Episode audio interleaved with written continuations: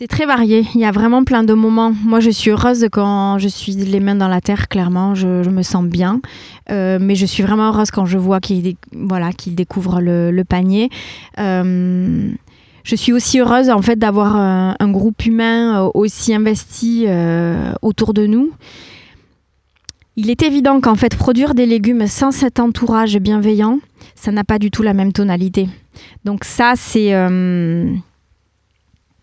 c'est parmi les choses les plus, les plus importantes et les plus réjouissantes. Donc ça fait partie des bonheurs principaux.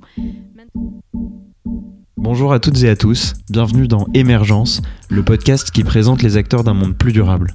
À travers ces interviews, nous espérons que vous découvrirez des parcours inspirants et des actions à entreprendre à votre échelle. J'ai l'impression que c'est dans mon rayon de 5 km que je suis le plus efficace et le plus utile. Donc moi j'ai envie de dire déjà euh, parlez à votre voisin et essayez de lui demander où est-ce qu'il prend ses légumes. C'est la première euh, des intentions finalement. Pour nous soutenir, abonnez-vous à notre émission sur Apple Podcast ou sur les autres applications. Bonne écoute. Bonjour et bienvenue dans Émergence. Aujourd'hui, nous avons le, plaisir d'accueillir euh, Jeanne, maraîchère de l'AMAP de Biganos sur le bassin d'Arcachon. Bonjour Jeanne. Bonjour. Pour commencer, est-ce que tu pourrais te présenter ainsi que ton parcours? Oui, bien sûr.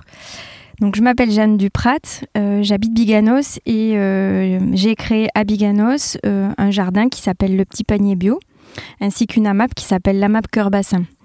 Les deux sont intimement liés et je, vous, expliquerai pourquoi plus tard. Mon parcours, il est, il n'est pas linéaire. moi, je suis plutôt un profil littéraire à la base et j'ai fait des études euh, en anglais. Et tout ça m'a porté à nouveau vers le littéraire euh, et dans une maison d'édition qui fait, des hum, monographies sur les villes du sud-ouest, des, livres en gros régionalistes. C'est un endroit où j'ai été euh, secrétaire d'édition et maquettiste. J'y ai passé 13 ans de ma vie et je me suis régalée, c'était vraiment très bien. Mais euh, à côté de ça, avec mon mari, on a toujours fait un jardin et on a toujours euh, essayé d'aller un peu plus loin dans, notre découverte de ça, de la production des légumes.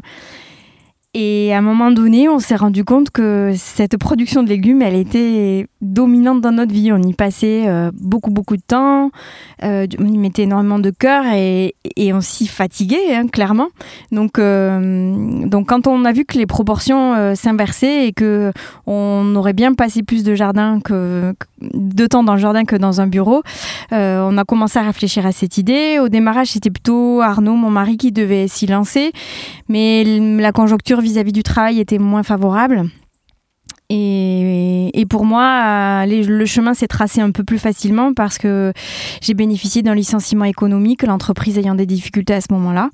Donc j'ai demandé un, congé de formation. Ça a été négocié avec mon départ, qui a été accepté. Et je suis donc partie euh, faire une formation d'un an euh, à côté de Périgueux, à Coulounier-Chamier, faire un BPREA, brevet professionnel de responsable d'exploitation agricole, spécialisé en maraîchage bio. Donc je suis rentrée en fait dans le monde euh, du professionnel du jardin et c'est vrai que c'était une autre dimension par rapport à ce qu'on faisait déjà, mais je m'y retrouvais parce que c'était quand même euh, une formation qui accueillait beaucoup de projets euh, sur micro-surface. suite à ça, j'ai fait des stages et ensuite on s'est lancé sur un terrain qu'on avait déjà avec Arnaud, qui était un terrain dans un cadre forestier, dans Biganos, pas très loin de là où on habite. Et tout ça, en fait, c'était début 2015. Donc, euh, le premier piquet de clôture a été mis euh, en, fin 2014. On a terminé début 2015 et on s'est lancé dans la foulée. On a créé l'entreprise en mai et la map en juin. Voilà. Donc, aujourd'hui, euh, on produit une quarantaine de légumes diversifiés sur toute l'année. On sert 40 paniers d'AMAP euh, et, sur notre lieu aussi de vie, on accueille euh, bah, les petits événements liés à la map en général. On va revenir sur la map tout de suite, mais juste avant, euh, est-ce que tu pourrais donner des retours sur des gens qui aimeraient faire des transitions comme tu as, fait? Qu'est-ce qui a été dur? Qu'est-ce qui a été simple? Comment tu as été accompagné? Ouais, c'est vrai que hum, quand on s'est lancé, je voyais dans le regard des gens quand j'en discutais qu'il y avait qui avait pour beaucoup de gens en fait une terrible envie de le faire. Mais c'était flagrant. Hein. Il y avait beaucoup de discussions. Mais comment t'as réussi? Comment t'as fait? Où t'as trouvé le courage? Euh, Et euh, comment ça s'est passé euh, techniquement? Comment on le fait? Et c'est vrai que je me rendais compte qu'il y avait peu de soutien à ce niveau-là, que les gens étaient un peu perdus, et manquaient d'informations, bien sûr, mais aussi avaient avait parfois euh, du mal à déclencher parce que le contexte n'était pas favorable. C'est vrai que je reconnais que nous, on a attendu que ce contexte soit favorable pour le faire parce que sinon, la prise de risque est importante. Nous, on n'était pas euh, juste euh, deux personnes à, se lancer, on avait une famille et, des crédits comme tout le monde, donc quand même une responsabilité financière et du coup, un coût à assurer. Donc, ce que j'ai envie de dire, c'est que hum, pour ceux qui ont envie de se lancer, prendre le temps de bien se renseigner, aller voir les gens qui font, aller voir les gens qui ont passé le cap, euh, discuter avec eux, euh, parce que dans chaque domaine, il y a des formations spécifiques et dans chaque domaine, évidemment, il y a, il y a des chemins à... comment dire, plus ou moins longs, plus ou moins faciles. Donc, euh, prendre des renseignements auprès d'eux. Ensuite, euh, ben, franchir le, cap psychologique de je prends un risque. Oui, on prend un risque et je pense qu'il faut l'assumer. Et à ce moment-là, euh, commencer à évaluer les possibles euh, sans avoir peur. Essayer de, de franchir cette barrière et s'armer d'une formation. Honnêtement, moi, de ce que j'ai vu autour de moi, les gens qui se sont lancés en maraîchage juste dans le prolongement d'une expérience jardin, euh, ben, ont eu un parcours plus chaotique. C'est vrai que de passer par la case formation, euh, ben, on repart à zéro, on se met aussi un peu en danger parce que c'est pas évident, on repart sur un, terrain où on est, on est neuf, euh, il faut faire ses preuves, alors que bon, mais les acquis dans d'autres domaines sont là. Mais je pense que c'est quand même important. Même si des fois on a l'impression de perdre son temps. Moi, il y a eu des, des, matières en fait où je m'ennuyais. Euh, j'étais loin de ma famille. Je devais faire garder mes enfants. C'était pas évident. Mais euh, quelque part, euh, on apprend toujours quoi. Donc dans ce moment de transition, on n'est jamais confort. On, on, se met un peu à nu. On se met en danger aussi financièrement un petit peu. Mais mais ce temps il est nécessaire parce qu'en plus il aide à la maturation du projet. Donc pendant tout ce temps où on est en formation, on réfléchit à ce que, ce que va être finalement notre projet. Euh, et souvent, il, en plus, il dévie un peu de sa trajectoire de départ, euh, forcément, parce qu'on fait des rencontres, parce que voilà. Donc voilà, je dirais ça, se rapprocher des gens qui ont, qui ont passé le cap, se former, euh, prendre le temps de, voilà, de réfléchir, d'avoir du recul, mais surtout y aller. quoi. maintenant, on va revenir sur la map. tu en as parlé un petit peu. Est-ce que tu peux redéfinir ce que c'est une AMAP oui, c'est vrai que les gens entendent euh, souvent cette, euh, cette abrévation sans comprendre ce qu'il y a derrière. Ils ont une idée en fait que ça consiste à euh, prendre des paniers, mais c'est vraiment pas que ça. AMAP, c'est le diminutif de euh, association pour le maintien de l'agriculture paysanne. Ça veut dire que c'est une association qui va œuvrer pour faire en sorte que les petits paysans existent et soient euh, sécurisés au niveau euh, salaire et au niveau existence. ça veut dire qu'adhérer à une AMAP, c'est comprendre que il y a un, un, projet sociétal derrière lié à la microagriculture, parce que la plupart des AMAP alors pas toutes, mais la majorité, soutiennent des petits paysans. Euh, les grands producteurs, euh, souvent, n'ont pas besoin d'AMAP parce qu'ils ont des circuits de distribution différents. Ils ont souvent euh, ben, des plateformes qui récupèrent leurs quantités qui sont phénoménales, hein, rien à voir avec ce qu'on produit nous. Donc, euh, ils n'ont pas forcément le besoin de se recentrer vers le, circuit court. Pour tout ce qui est moyenne et petite entreprise, c'est pas du tout la même chose. On est vraiment euh, lié au circuit court et, et, on, est, on le demande, on est en recherche. Donc en fait, se rapprocher d'une AMAP, c'est se rapprocher d'un public déjà conquis. Et du coup, euh, quand, on, produit soutenu par une AMAP, on, est euh, entouré de gens euh, convaincus, avertis, qui vont adhérer en fait à un projet de société et qui vont adhérer à des valeurs. Donc adhérer à des valeurs d'AMAP, c'est comprendre et soutenir le, le monde paysan, c'est être proche de lui financièrement et être proche de lui humainement. C'est-à-dire qu'on préfinance des paniers, mais pas seulement. C'est-à-dire on se sent, se sent responsable des aléas climatiques, on se sent responsable du peu euh, ou, du, mm, ou du beaucoup de production. Enfin, en tout cas, on est proche du paysan. Donc c'est se rapprocher du paysan et éviter les intermédiaires. Oui, c'est ça. C'est se rendre compte que en fait, ce qu'on va avoir dans le panier, ou en tout cas ce qu'on va manger produit par vendu par le biais de la map aura vécu le moins de kilomètres possible voilà, entre le moment où il a été produit et le moment où il a été récupéré. Et hum, comment ça se passe euh, au début? Toi, tu avais déjà ton terrain, mais si demain, moi, je, je veux euh, créer mon petit maraîcher, comment ça se passe euh, pour trouver un terrain, pour se faire accompagner? Alors, euh, trouver un, terrain, effectivement, ce sera la chose la plus difficile. On est d'accord, à moins qu'on soit dans la Creuse, mais c'est pas forcément là euh, qu'il y a un vivier d'AMAP, parce que beaucoup de gens encore dans ces régions-là euh, font, leur, font leur potager et n'ont pas nécessairement besoin de ça. dans les endroits où il y a le plus de demandes, ce sont les endroits où il est le plus difficile de trouver du foncier.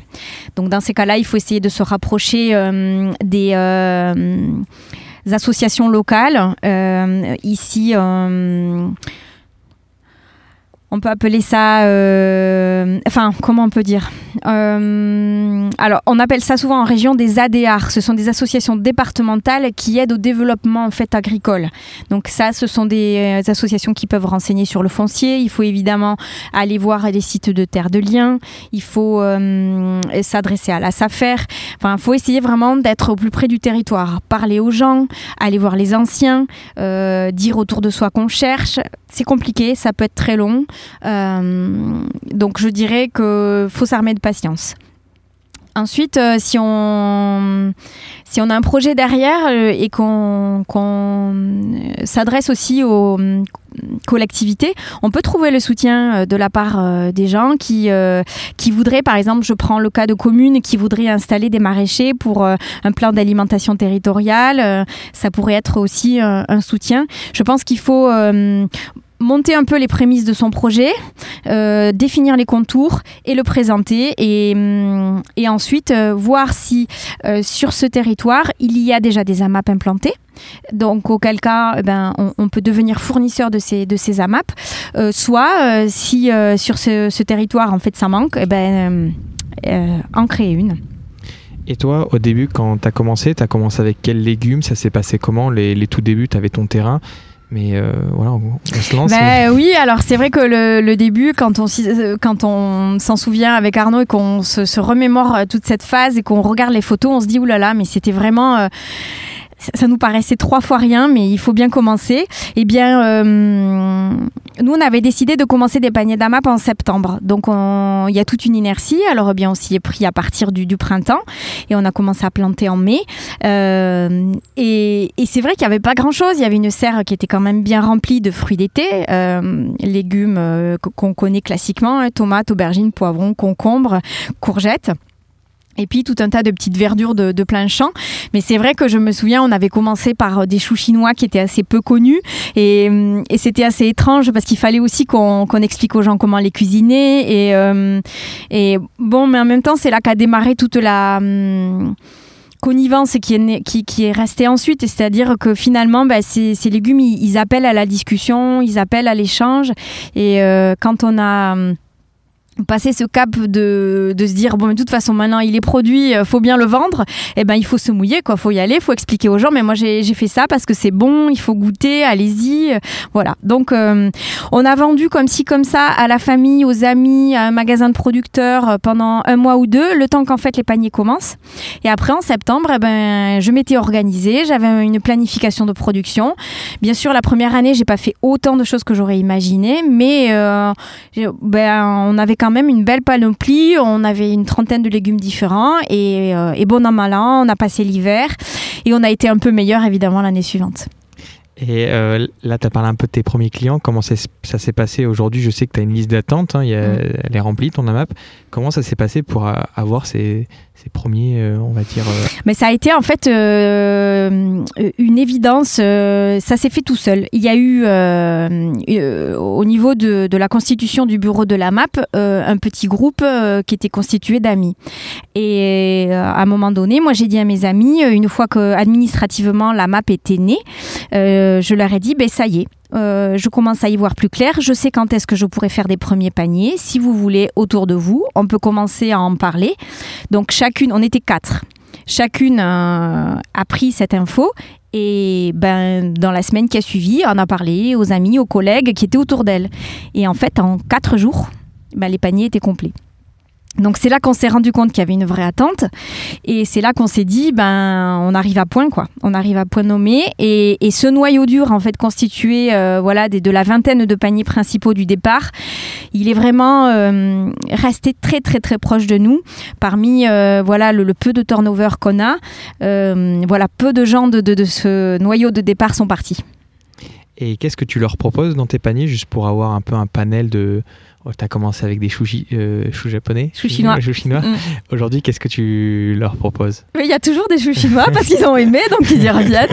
Euh, en fait, on, raisonne vraiment en fonction de nos goûts à nous, euh, personnellement, parce qu'on cuisine beaucoup et que on se dit que on aimerait trouver, en fait, on aurait aimé trouver avant de les produire nous-mêmes, ces produits-là. Et donc déjà, on fait en fonction de nos propres ressentis, ce qu'on aime, ce qu'on trouve bon. Après, moi, je ne travaille quasiment euh, à, 5% près de ma production qu'avec des variétés paysannes. Donc, je, recherche aussi, euh, voilà, euh, ce qui est intéressant au niveau du goût. J'essaie de ne pas faire tout ce qui est ailleurs. Enfin, je le fais bien sûr pour avoir des bases. Bien sûr, je fais des carottes, pommes de terre, poireaux, etc. Mais j'essaie d'amener vers d'autres découvertes. Et même si je fais par exemple les basiques, je vais essayer d'aller trouver dans ces basiques des variétés qu'on n'a pas ailleurs. Parce que le but, en fait, c'est de retrouver de la biodiversité et retrouver de l'offre. Euh, euh, comme elle existe finalement, mais qu'on ne voit pas. Donc euh, c'est ça, c'est ça, c'est ça notre recherche. Et au final, ce que ça fait, c'est 45, 40, 45 légumes dans l'année, répartis sur toutes les saisons, avec à chaque fois euh, un panel pour chaque légume de différentes variétés, donc avec différents cycles. Donc, ben, par exemple, le panier de la semaine, euh, donc nous, nous, sommes le 12, 12 euh, octobre, 12 hein, novembre. Donc 12 novembre, cette semaine, il y a eu des poireaux, des carottes, des pommes de terre, des courges, salade, mesclun et blettes. Voilà. Mais en ce moment, j'ai évidemment plein d'autres choses au jardin. Il y a aussi des épinards, on a des navets. Euh, qu'est-ce qu'on a d'autre euh, ben, Des choux chinois, bien sûr, toutes sortes de choux. Euh, des choux kale, des choux de Milan. Toutes les courges. toutes les courges. Alors là, oui, j'ai 25 variétés. Et après, toutes les petites verdures euh, à couper, euh, qu'on ne connaît pas forcément aussi, des mesclins à cuire, euh, voilà, des choses qui sont voilà, plus dans des épiceries fines ou des magasins privilégiés pour des publics un peu sélectionnés, et que moi j'essaie de mettre aussi à la portée de tout le monde. Et aujourd'hui, est-ce que tu peux nous expliquer le fonctionnement de ta ferme? Parce que tu as des légumes, mais pas que. Tu as aussi des animaux qui t'aident. Oui. Est-ce que tu peux nous expliquer un peu le fonctionnement de, de ta ferme? C'est vrai que hum, un micro-jardin, enfin une micro-ferme euh, qui, sert comme nous une quarantaine de paniers, elle n'est résiliente que si elle a euh, un équilibre complet. Et nous, l'équilibre, on l'a trouvé à travers euh, donc d'autres centres d'intérêt et aussi d'autres éléments fondamentaux en fait. Donc dans, dans le site, on a évidemment un poulailler parce que parce que c'est parce que c'est extrêmement complémentaire. Mais c'est un petit poulailler, c'est pas vraiment un atelier de production. Il est euh, construit de façon traditionnelle euh, sur pilotis, donc c'est une construction qu'on appelle poulailler landais. Euh, donc un joli bâti, on a une trentaine de poules et elle, elle nous recycle en fait les déchets et nous les restitue sous forme de fiente qu'on récupère après pour un compost. On a aussi une jument qui sert à travailler le sol. Alors on fait pas tout avec elle, on a quand même un tracteur, mais on fait une bonne partie des travaux avec elle, notamment les buts. On a un petit âne pour accompagner la jument. Et euh, du coup, une petite prairie pour eux, parce que, parce que voilà, ils ont besoin d'un espace. Et euh, également, dans ce terrain, on a gardé une partie forestière parce qu'elle contribue beaucoup à l'équilibre, euh, parce qu'elle nous filtre les vents dominants, bah, nous amène des cèpes éventuellement, ce qui n'est pas négligeable. Et, et, surtout, elles amènent un contexte, voilà, avec de, de, des matières humifères comme les, les feuilles lorsqu'elles tombent au sol. Et, hum, et c'est cet ensemble en fait qui fait que c'est que c'est équilibré. Alors on n'arrive pas à être autosuffisant encore au niveau fumier, mais quand même on, a, on, est on est autonome sur une bonne partie. Donc on récupère les crottins de la jument et, et de l'âne, on les composte avec de la paille et les fientes des poules et on en fait euh, notre compost voilà, qui alimente les, cultures. Et, ça, c'est vrai que le fait de l'avoir sur place change, change la donne. quoi. Alors, on en récupère aussi une autre partie pour avoir du fumier de mouton et du fumier de vache, et puis aussi de plus grandes quantités. Mais euh, on, on, essaie quand même de faire un maximum de choses in situ. Est-ce que tu peux nous expliquer comment se passe une journée type pour toi? Ça dépend si on est jour de récolte ou, euh, ou jour d'entretien. Mais en gros, euh, déjà, moi, quand j'arrive, j'ouvre ma grange, je regarde si tout va bien, je, je m'accoutre, je mets mes bottes, je mets mes, euh, ce qu'il faut pour affronter la journée, et je vais aux animaux. Ça, c'est euh, mon, mon, petit moment. Puis, c'est voilà, c'est nécessaire, ils ont besoin de soins. Donc, je m'occupe de nettoyer les poules, je ramasse les crottins des chevaux, je nourris tout le monde, je donne de l'eau, je vois si tout va bien. Et j'attaque ma journée. Alors si c'est une journée de panier, euh, j'ai récolte. Donc euh, je, fais le tour un peu des cultures. Alors, en général, j'ai une petite idée la veille ou l'avant-veille, mais je, je, vais quand même contrôler parce que des fois les légumes feuilles, euh, si on les a pas vus de quelques jours, on ne peut pas se rendre compte qu'il y a des voilà des, qu'il est nécessaire de les récolter. Donc je fais le tour, je regarde, je, je me compose mon panier dans ma tête et je me mets à récolter. Ça, c'est tout, ça occupera à peu près toute la matinée. Ensuite, euh, je me mets souvent à la. Bon, je fais la pesée pour euh, voir comment seront constituées les parts. Et puis souvent, après, je fais du petit entretien. Euh, je vais dans, dans ben, les différentes zones cultivées et je vois là où c'est nécessaire. voilà, souvent, ça peut être ben, du désherbage ou de la reprise de but. ça peut être du nettoyage globalement. Et les jours où j'ai pas récolte, euh, on est plutôt sur euh, de la plantation, des semis. En, gros, c'est euh, organiser en fait le contenu de mes productions après. Et le vendredi, samedi aussi, on donne les légumes. Alors mes jours de mes jours de livraison en fait, c'est le lundi et c'est le vendredi. Euh, donc ces deux jours-là, euh, effectivement, ma journée ne s'arrête pas là. À partir de 16h, 16h30, je remonte euh, du coup à ma grange.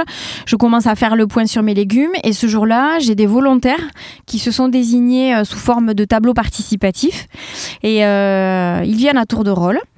Euh, donc euh, normalement j'en ai un ou deux volontaires et ensemble euh, on répartit les légumes dans les 20 cagettes qui constitueront les 20 parts pour que vers 18h les gens commencent à venir chercher.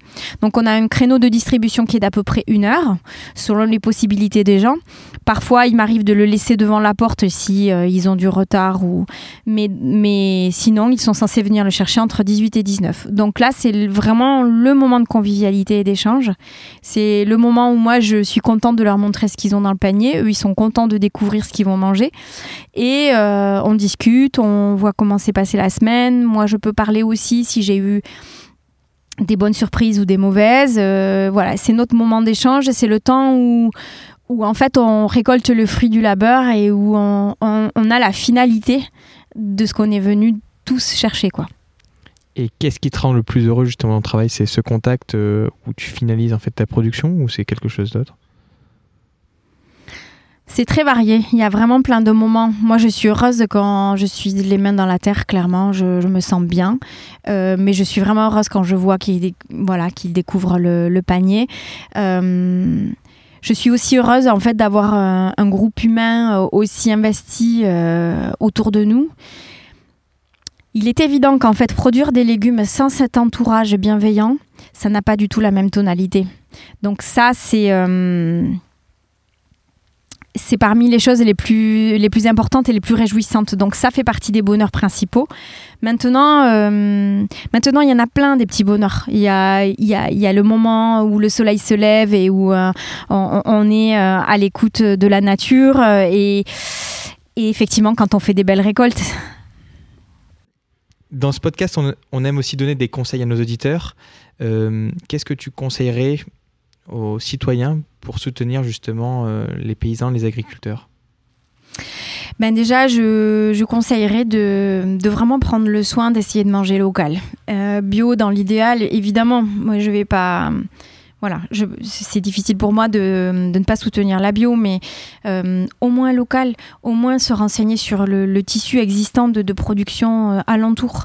Au moins ça. Après. Euh, moi, je dis souvent que les gens qui, adhèrent à, la map viennent comme ils sont et avec ce qu'ils sont.